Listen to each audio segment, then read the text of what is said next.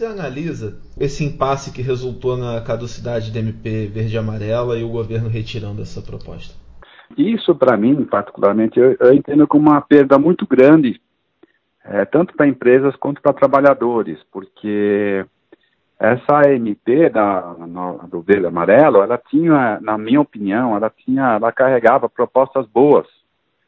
Então ela vinha promovendo aí, ela vinha com a proposta de você poder contratar, né, como estava escrito lá na MP, jovens de 18 a 29 anos e pessoas com mais de 55 anos com menos encargos sociais, né? Quando ela vinha reduzindo a, é, quando ela vinha com a proposta de reduzir o, a, o pagamento do fundo de garantia para 2%, é, quando ela vinha com a proposta também, ela tinha proposta também de reduzir os, o pagamento dos, a contribuição para o sistema S das empresas, é, enfim, ela tinha vários mecanismos lá dentro que eles se voltavam justamente para inserir o jovem que tem dificuldade de, de, entrar no mercado de trabalho e é, nessa, nessa faixa etária entre 19 e 29 anos, você tem uma, um índice de desemprego muito alto. E ela vinha com a proposta, na minha opinião, boa de estimular a inserção dessas pessoas no mercado de trabalho. Mas, infelizmente, ah, caducou e por conta disso eu entendo que houve uma perda aí, uma, eu entendo que é uma perda significativa para tanto para empregado quanto para empregador. Pois é, e qual foi exatamente o prejuízo, é, na sua opinião, para a economia num momento como esse que o, que o Brasil já vive aí uma grave crise por conta da, dessa pandemia do coronavírus? É, do ponto de vista econômico, exatamente isso que eu estava colocando, né? O, o, você vem uma, você tinha uma medida provisória que tinha o objetivo de inserir é, pessoas que estão à margem do mercado de trabalho, com menos custos é, para a empresa, com menos custos de contratação, eu acredito que isto, neste momento de pandemia, seria absolutamente pertinente e importante nós termos essa alternativa, né? De você contratar essas pessoas com menos encargos sociais, porque você sabe que Aqui no Brasil, você paga 102% de encargos sociais. Você, se, se, você contrata por mil, você paga dois mil reais e, e por mês, né, pra, por conta dos custos. E, e, e a MP, no cômputo geral, ela reduzia esse valor de 102 para aproximadamente 58%, em vez de ser 100%, 102% dos custos mensais de encargos sociais.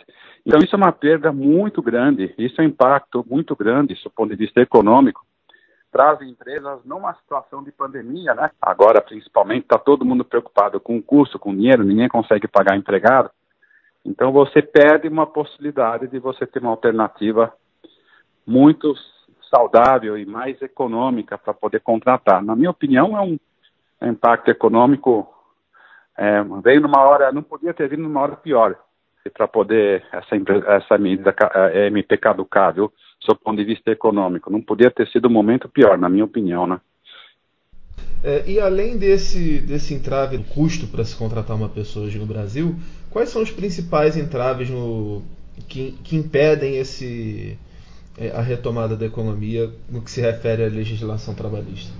É, na, na, com relação à legislação trabalhista, na minha opinião, assim, a coisa Hoje o que, o que mais preocupa as empresas, né, eu estou muito próximo delas também, porque eu advogo para as empresas e para as entidades de classe patronais, né, o que mais, o que mais preocupa o universo dessas empresas, eu posso garantir para você que é isso, eu vou tentar definir numa única palavra, é insegurança jurídica na área trabalhista. Então, que as empresas mais se ressentem, Felipe, é você ter é, o, o, o empresário olhando para a lei, porque está escrito na CLT alguma lei nova que está trazendo todo o texto da lei, ele vai lá e aplica, de repente você vê o Supremo ou o Tribunal Superior do Trabalho ou o juiz interpretando essa lei de uma forma diferente. E isto, você sabe disso melhor do que eu, que isso é a pior coisa em termos de investimento e para quem quer investir a longo prazo e para o empresário. Né? Para o empresário quer previsibilidade. Isso nós não temos ainda aqui no Brasil, infelizmente, em termos de legislação trabalhista. Nós temos muita insegurança jurídica. Você veja que quase todas as leis que, que nascem, elas são questionadas. Eu faço essa observação porque isso faz parte do sistema democrático. Não estou criticando o fato de se questionar a lei, não.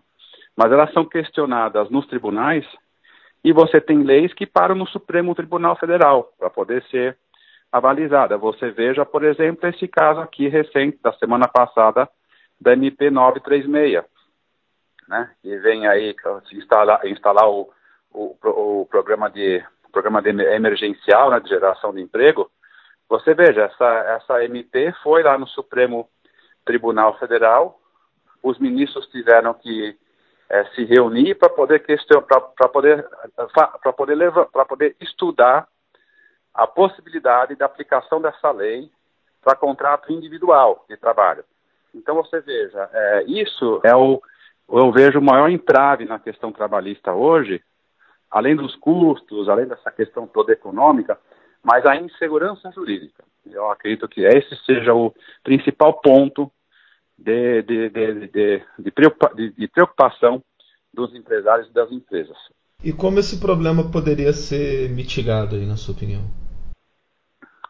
Eu acredito que nós temos uma questão cultural aí, e aí precisa, esse problema poderia ser, precisaria de um comportamento, de uma outra percepção da sociedade. Esse problema é, poderia ser mitigado é, com o parlamento fazendo leis mais claras, com mais, mais é, objetividade. Ainda assim, nós teríamos talvez um pouco de insegurança jurídica, porque sempre haveria o questionamento. Mas a melhoria da qualidade dos nossos parlamentares. Por isso que eu falei para você, uma questão cultural, porque isso está diretamente relacionado ao voto. Então, quem está, quem faz leis aqui no Brasil é o legislativo. Então, se você tem leis, leis obscuras ou leis que acabam trazendo muitas incongruências, você tem muita insegurança jurídica. Então, poderíamos começar por aí, pelo poder legislativo. Mas na hora que você vai falar de poder legislativo, que é quem faz lei, né, você vai falar de, você vai, vai olhar para o voto, né? E aí o voto você, você necessita de consciência. E a consciência é uma coisa coletiva, individual, muito importante na hora da gente votar, saber quem a gente está colocando lá para poder fazer leis. Agora, independente disso, que é uma mudança de mais longo prazo, Felipe, você poderia talvez aqui ter leis mais curtas, né?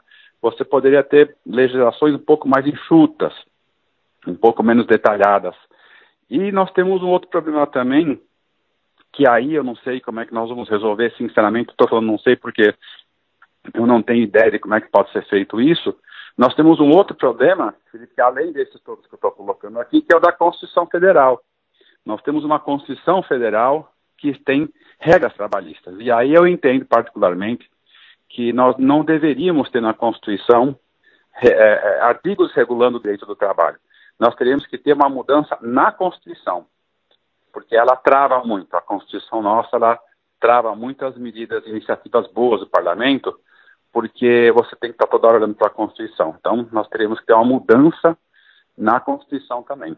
Mas, enfim, essas são mudanças difíceis, né? O que eu, o que eu acredito que nós podemos fazer, e para não ficar uma coisa, eu estou só te dando notícia, talvez não, não muito agradável, mas é uma notícia, alguma uma coisa, uma medida boa que a gente poderia tomar para poder começar a mudar essa realidade a curto prazo, e não só a médio e longo prazo, como eu coloquei aqui, é uma questão que dá para a gente atacar imediatamente, que é a seguinte, eu digo isso sempre, já há muitos anos, isso aqui é quase um mantra na minha vida, eu digo o seguinte, que 80% dos problemas jurídicos trabalhistas de uma empresa não são problemas jurídicos, né?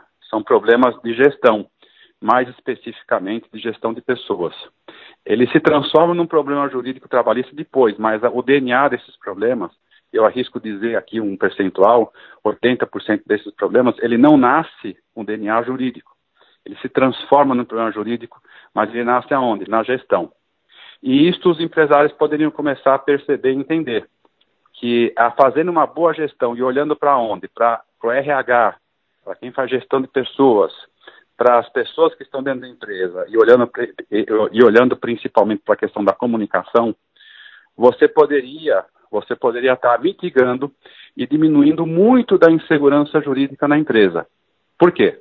Porque os problemas jurídicos trabalhistas, a maior parte está na gestão, estão na gestão e você está na gestão e você sabe que se o empresário tiver um olhar diferente para a gestão, ele diminui ele diminui é, os problemas trabalhistas dentro da empresa dele, sem esperar mudança na Constituição, sem ter que esperar mudança no parlamento e sem ter que esperar uma lei nova que venha nascer.